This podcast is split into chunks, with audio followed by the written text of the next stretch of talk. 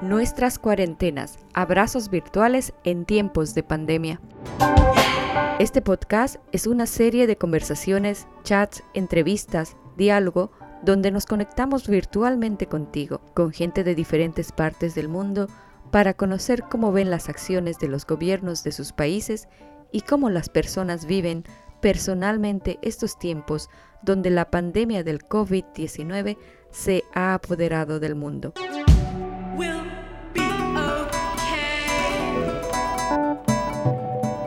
Y nuevamente estamos aquí em, con nuestras cuarentenas o para hablar de nuestras cuarentenas y esta vez nos vamos hasta Francia y para hablar con María Teresa Balsa, quien también es colaboradora de Radio Latina y actualmente se encuentra en Francia. ¿Cómo estás, María Teresa?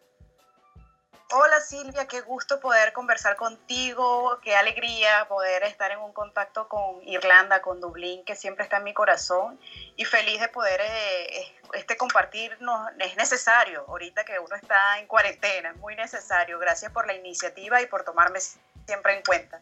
Muchas gracias a ti también por, por este tiempo y claro, por compartir tu experiencia también. Tú cuéntanos un poquito acerca de Francia, en qué lugar estás y cuáles han sido las medidas que el gobierno francés ha tomado frente a la crisis sanitaria por la pandemia del, del coronavirus o COVID-19. Bueno, mira, aquí como ha pasado en todos los países, al principio yo, yo, estoy estudiando francés en la universidad y yo empecé a ver que no se estaban tomando las medidas adecuadas con respecto a que ya el, el virus había llegado a Italia, ya estaba aquí en Europa y no, yo pensé que iba a haber un operativo en la calle repartiendo mascarillas, guantes o volantes.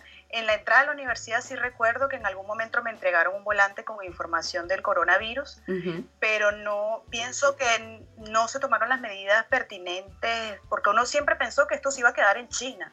Nunca pensó que iba a llegar. Yo jamás me imaginé que esto iba a llegar a Europa, jamás. Y eh, bueno, las medidas, las que se han tomado en todos los países después que ya esto se agravó, de que ya empezaron los casos aquí en, Francia. Yo estoy en París, eh, eh, yo estoy ubicable fuera de París, estoy en tren a, 35 minutos aproximadamente de París. Estoy en una zona que se llama Sanois que es en la parte de la isla de Francia. Pero desde aquí donde yo vivo veo París y estoy realmente muy cerca de, de París. Las medidas, las mismas, que es bueno recordarlas siempre, las mascarillas, los guantes. Eh, estamos ahorita casi que en un operativo. Yo vivo, gracias a Dios, vivo con gente venezolana francesa. O sea, todos son amigos desde Venezuela y, y por, por tiempo, porque se casaron con franceses, son franceses también.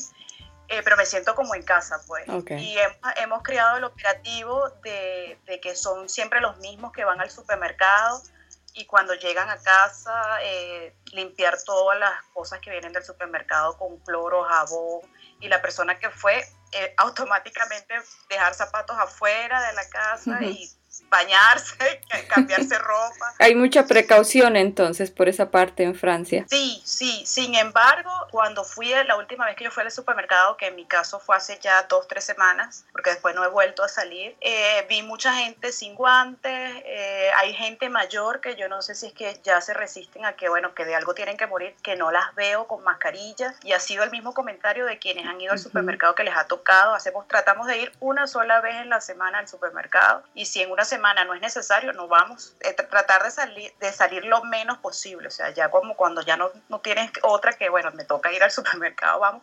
Pero me, han comentado las personas que han salido, porque sabes que uno como periodista siempre es muy curioso y pregunta, ya que uno no puede salir. Exacto. y me, me han dicho este comentario que ven mucha gente mayor, o sea, estamos hablando de viejitos, de abuelitos, que están sin tapaboca, están sin guantes y están como si nada en el supermercado haciendo compras, como que si mm. no está pasando nada. Entonces, no sé si es una reacción de que dirán, bueno, ya estoy cansado de vivir, porque sabes que hay viejitos que piensan así, ya estoy cansado de vivir, de algo me tengo que morir, me quiero morir, o sencillamente no, no quieren preocuparse, no le dan mayor importancia al tema. Y en cuanto al, al lugar donde vives, ¿se, han, ¿se, han, cerrado los negocios, el, los restaurantes o todas las cosas públicas siguen sí. abiertas? Eso he hecho un sondeo, está todo cerrado, nada más están abiertos los supermercados. Lo, los restaurantes, algunos están trabajando a puerta cerrada, pero me decía ayer una psicóloga que trabaja en un hospital, que ella se ha tenido que salir a trabajar como, como si fuera normal, que los restaurantes están trabajando para llevarle comida al personal de los hospitales. Eso me parece muy, muy uh -huh. bien, pero no abiertos al público y no todos los restaurantes. Eh, sin embargo, siempre ve gente en la calle, como te comentaba, fuera del aire, por decirlo así. Hay un mirador que queda muy cerca donde yo vivo y hay gente ahí haciendo motocross y haciendo motos toda la tarde. ¿Cómo es posible? O sea, ok, yo entiendo que la gente algo tiene que hacer porque no es fácil estar encerrado. Eh, y yo, a mí no me gusta decir encerrado, a mí me gusta decir resguardado, estar protegido, estar a salvo. Porque estás en, si estás en tu casa o en el sitio donde habitas, en una, tu habitación o en el, la modalidad que tengas que utilizar, uh -huh. estás a, a salvo. Porque mientras estés en la calle, estás expuesto al peligro, estás expuesto a que te puedas con, contaminar, pues por decirlo así.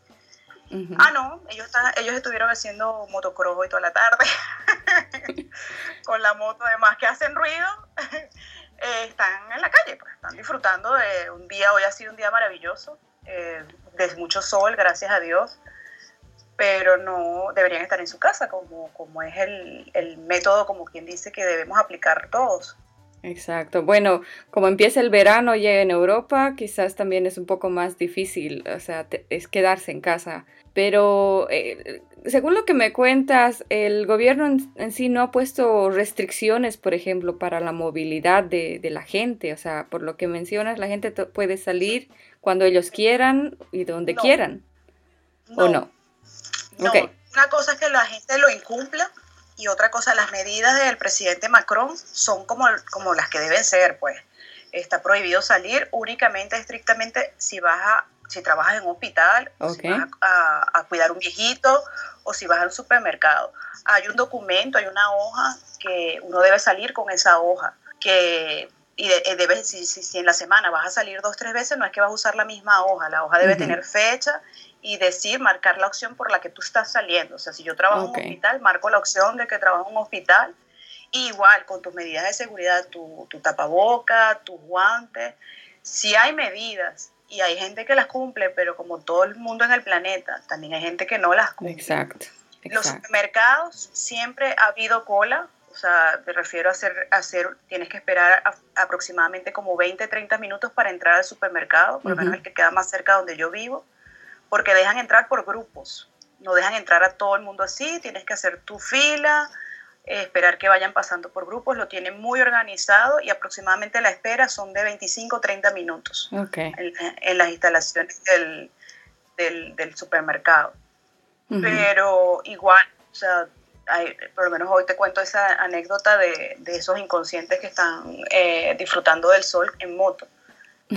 Pero pero aquí han pasado videos, eh, invito a la gente que los vea, están en YouTube, han pasado videos de París, que sí. es impresionante. Es una ciudad abandonada. En París, que siempre es una ciudad donde hay tanta gente, hay tanto turismo, tantas, toda la época del año, porque no importa que sea invierno, pero la Torre. Eiffel es el sitio más visitado, el Arco de Triunfo, y siempre ves gente de todas partes del mundo. Y han pasado videos que tú dices, parece una ciudad abandonada después de una guerra. Sí, es increíble. O sea, hemos visto muchos lugares eh, de Europa, sobre todo lugares turísticos, la misma Italia que está prácticamente vacía por todo este tema de, de, la pandemia. Pero ahora nos vamos un poco a, a lo personal, eh, por decirlo así. ¿Cómo tú estás llevando esta cuarentena o aislamiento? ¿Qué es lo que haces? ¿O cómo esto ha cambiado tu rutina diaria para ti? Bueno, Silvia, te tengo que reconocer y reconocerlo a, a, ahora, lo reconozco que las primeras semanas, una o dos semanas, sobre todo la primera semana, cuando ya te dicen que no puedes salir y que ves la intensidad del problema, porque al principio tal vez uno no lo veía, o, pero que empiezas a ver la cantidad de muertos y que ves que es algo nuevo para ti y yo sé que esto le ha pasado a muchos, o sea, los primeros uh -huh. días yo, yo estaba aterrada, porque era algo nuevo que no sabía cómo lo iba a manejar. Cuando estás fuera de casa, que yo vivo, yo soy venezolana y vivo en Francia, que tus padres están lejos de ti, que si te llega a pasar algo, ¿cómo llegas tú otra vez a Venezuela? O sea, te pasan mil cosas por la cabeza y además que estaba, estamos, porque no nada más me está pasando a mí, nos está pasando a todos. Estamos frente a algo que no sabemos qué es, cómo funciona, cómo nos va a atacar, cómo podemos impedir. O sea, sabemos lo, lo que nos dicen los medios de comunicación, las entidades eh, sanitarias, pero es algo que también los científicos están viendo cómo lo combaten. Entonces los primeros días yo no, no, quería ni salir de mi cuarto, no quería hablar, no quería nada, estaba hasta un poco irritada, no por el encierro, sino por el miedo de, de, lo que veía que se acerca y no tengo las medidas para proteger a todos los míos, pues, o protegerme a mí misma.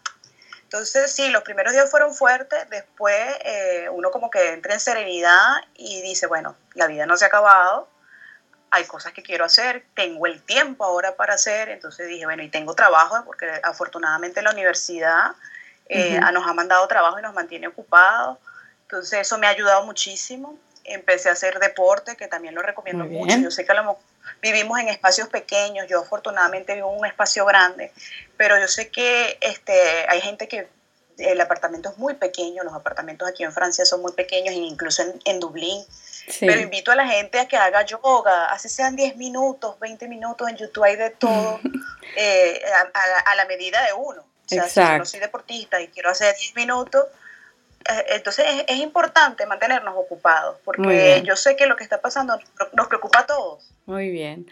Y, y, en este tiempo también, tú dices que ya son como dos semanas o creo un poco más que ya has estado en esta cuarentena o en estas restricciones que ha puesto el gobierno de Francia, pero ¿qué es lo que has visto? ¿Hay algo curioso que quieras contarnos? ¿O qué fue lo más triste, por ejemplo, que has visto? Y tal vez lo más solidario que has visto en tu región, en, el país. Bueno, primero, Silvia, tú que me conoces, eh, para mí ha sido muy duro el hecho de, y es triste, el hecho de que un beso un abrazo pueda causar tanto problema. Eh, para mí, como latina, yo soy muy del beso, del abrazo, y no concibo todavía que eso pueda ser un medio de, contagio a otra persona y que tengamos que cohibirnos ahorita de abrazarnos, de, expresar un sentimiento. Eso me parece horrible, horrible. Y todavía a veces cuando se te acerca alguien que es muy llegado a ti, tú sabes que está sano y te saluda, uno se queda así como timbrado porque uno dice, uno le da miedo y entonces yo creo que eso va a despertar otra cultura o otra forma de ser a todos los que estamos viviendo esto, porque ya de por sí las medidas que estamos tomando las tenemos que tomar por unos cuantos meses, ya hablan de un año. Entonces eso, eso va a despertar otra forma de ser de nosotros, no nada más de los latinos, de todos, de todo el mundo. Entonces va, yo pienso que vamos a cambiar, queriendo o no, de una u otra forma vamos a cambiar triste o alegre de algún hecho que haya sucedido, pienso que siempre hay oportunidades para ver cosas buenas.